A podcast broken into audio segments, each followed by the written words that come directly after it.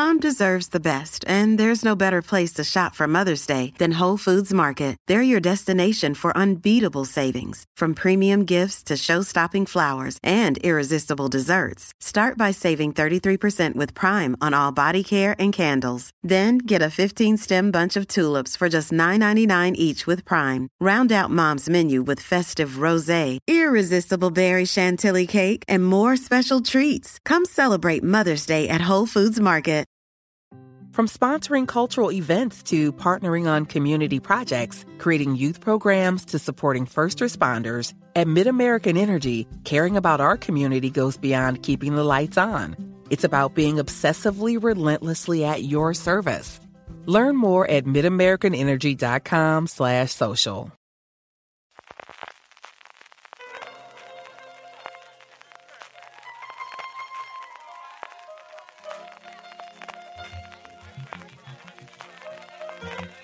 Estás escuchando Fuera de Series con CJ Navas. Bienvenidos a Streaming, el programa diario de Fuera de Series en el que un servidor CJ Navas te trae las principales noticias, estrenos, trailers y muchas cosas más del mundo de las series de televisión. Edición del miércoles 20 de julio. Vamos adelante con todo ello y además seguiremos con nuestro repaso a los nominados a las distintas categorías de los semi. Hoy nos toca el reparto secundario en comedia. Antes de ello, permíteme recordarte que si compras en Amazon, si lo haces desde amazon.fueradeseries.com, a ti te costará lo mismo y a nosotros nos estarás ayudando. Ya sabes, para tus compras en Amazon, amazon.fueradeseries.com. Hoy tenemos varias noticias de estrenos en España con imágenes y con fechas, incluso con confirmaciones de nombres de series. Quizás la más interesante es la de Start Play y es que Nacho, una industria XXXL, pasa a llamarse directamente Nacho, este biopic, esta serie que cuenta la historia, auge y no se sabemos todavía si declive o eso lo guardarán para una segunda temporada de el actor porno Nacho Vidal. Como os comento, su nombre, su título ha sido recortado y finalmente se llamará simplemente Nacho. Tenemos la primera imagen en la que vemos a su protagonista principal, Martiño Rivas, también a María de Nati, que forma parte del elenco, donde también encontraremos a Andrés Belencoso, a Carmen Conesa, a Nancho Novo, a Paula Montenti o a Nuria Herrero. La serie es una creación de Bambú. Ramón Campos y Teresa Fernández Valdés están a los mandos. De hecho, la showrunner es Teresa Fernández Valdés, como siempre Gemma Renaira también en los guiones. Y tendrás, como os digo, al menos en esta primera temporada, ocho episodios. La otra, El Inmortal, por fin tenemos su fecha de estreno, será el 27 de octubre cuando nos llegue a Movistar Plus esta producción también de ocho episodios que nos traslada al Madrid de los años 90, al tráfico de cocaína y el control de las discotecas de Madrid, que estuvo en manos de una banda que acabaró cientos de portadas y programas de televisión, los Miami. No los Miami, porque se pronunciaba entonces los Miami, y no era porque venían de Miami, sino porque llevaban beisboleras, porque llevaban camiseta de béisbol de, entiendo que lo se llaman Miami Marlins. La serie de la que yo pude ver un adelanto más o menos extenso en su momento en Conecta Fiction en Toledo. Cuenta con Alex García, con Marcel Borrás, con Emilio Palacios o con Francis Lorenzo. A mí me gustó bastante lo que vi. Es cierto que quizá tenemos un poquito de saturación de series, pues eso, alrededor del mundo del narco. Pero bueno, pues mira, cambiamos un poquito de escenario y nos vamos a Madrid. La serie, por cierto, que tal y como nos comentaron allí, tendría planificada y estarían ya trabajando en una segunda temporada. Una serie que, por cierto, se ha rodado en parte aquí en Levante. Yo sé que en Altea, por ejemplo, se han rodado varias de las escenas. Otra que también, aunque está confirmada, la podéis encontrar en fuera de series, nos muestra su primer póster. En este caso no tenemos todavía teaser, pero sí póster, pues sacando pecho del elenco que ha conseguido juntar, aunque es cierto que cuando tienes episodios independientes siempre es más fácil, es cuentos de The Walking Dead, Tales of The Walking Dead, seis historias diferentes en el mundo de The Walking Dead que nos llegará el 22 de septiembre. Tenemos a Anthony Edwards, tenemos a Parker Posey, tenemos a Samantha Morton, tenemos a Olivia Moon, entre otros muchísimos intérpretes conocidos, que nos llegará a MC Plus el próximo 22 de septiembre. Es cuando llegará pues la primera serie en exclusiva ya para la plataforma de pago de AMC.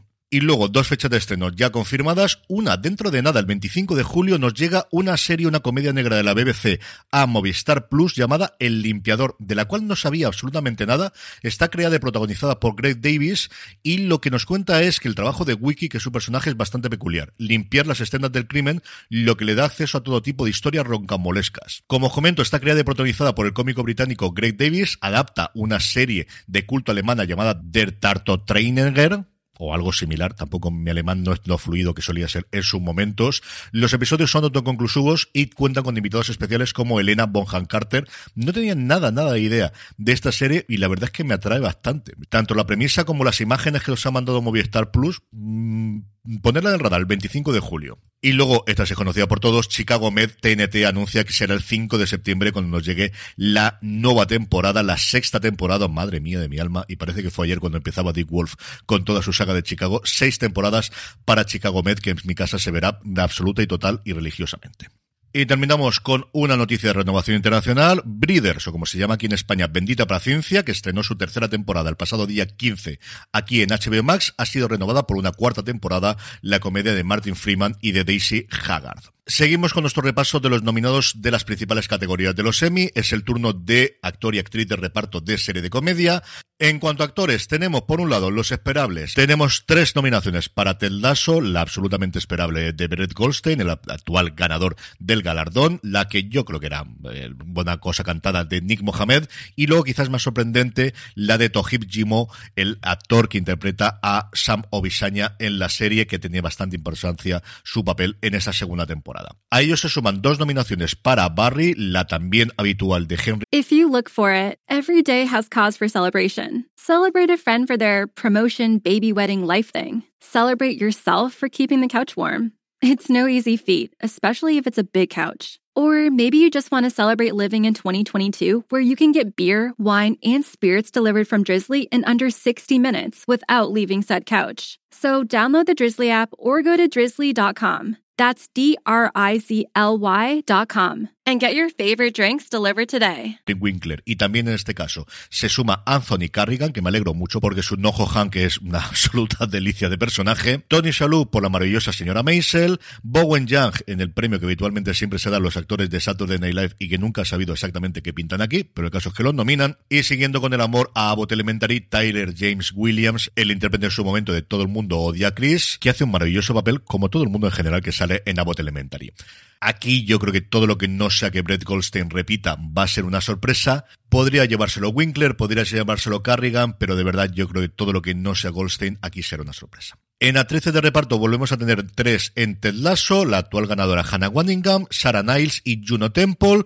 A ella se suma Hannah Inbinder, la coprotagonista de Hacks, pero que está nominada como secundaria. Y aquí nuevamente me refiero a lo que comentamos la semana pasada de no son la academia la que decide ser principal o secundaria, sino tú o tus agentes o tu productora cuando te presenta a la categoría. Pero Inbinder es tan protagonista como Jean Smart de Hacks sin ningún género de lulas. Alex Monstein por la maravillosa señora Maisel. McKinnon, que ocupa la cuota de Saturday Night Live, que como te comentaba antes con el actor, sigo sin entender, pero el caso es que aquí van. Y dos nominaciones para Bold Elementary, Cheryl Lee Ralph, una actriz que lleva trabajando toda la santa vida, tiene 66 años a día de hoy en Hollywood, en un montón de comedias, tanto en cine como en televisión, en que ha encontrado un maravilloso personaje, su Bárbara Howard, esa maestra de maestras a la que la protagonista de Abbott Elementary quiere parecerse de mayor, y Janelle James, la cómica estadounidense, con esa alocadísima directora del instituto. Aquí yo creo que la cosa está bastante más abierta. Podría repetir Waddingham, podría llevárselo Hannah Binder, que hace un papelón maravilloso. Podrían dárselo a McKinnon porque se despide de Saturday Night Live. ha confesado que esta va a ser su última, la anterior va a ser la última temporada en la que esté en el elenco. Y nuevamente, si este es el año de Abbott Elementary, el tener una de las actrices premiadas, especialmente Janelle James, que es la que más éxito yo creo que al general ha tenido por, por alocado de su personaje, podría ganarlo por aquí. Trailers, pues no son trailer, pero quizás lo más importante que podéis ver hoy es tres minutitos de documental detrás de las cámaras de La Casa del Dragón, titulado o subtitulado Un nuevo reinado.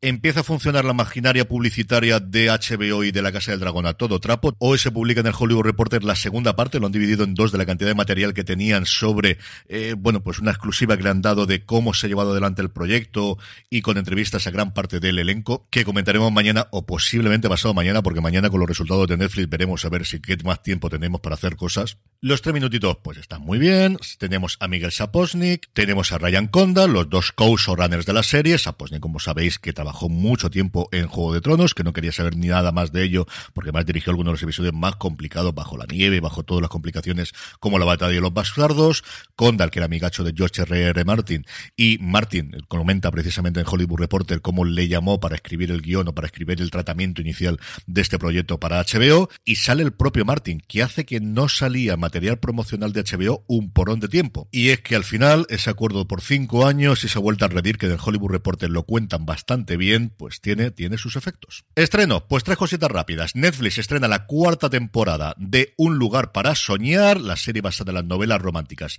Virgin River de Robin Carr, HBO Max, la segunda temporada de la serie animada Girl y Disney Plus nos trae de una atacada tres temporadas de la 12 a la 15 de Colgados en Filadelfia y Solway Sunny en Filadelfia. Yo me propuse verla hace un par de veranos, creo recordaron, cuando con pleno confinamiento duro creo que fue, porque McCartney, después de esa maravilla hecha que es Mystic Quest, dije, tengo que ver la anterior, y me gusta sin pasarse. Es cierto que su humor por determinados momentos se me va de lo que habitualmente me gusta a mí.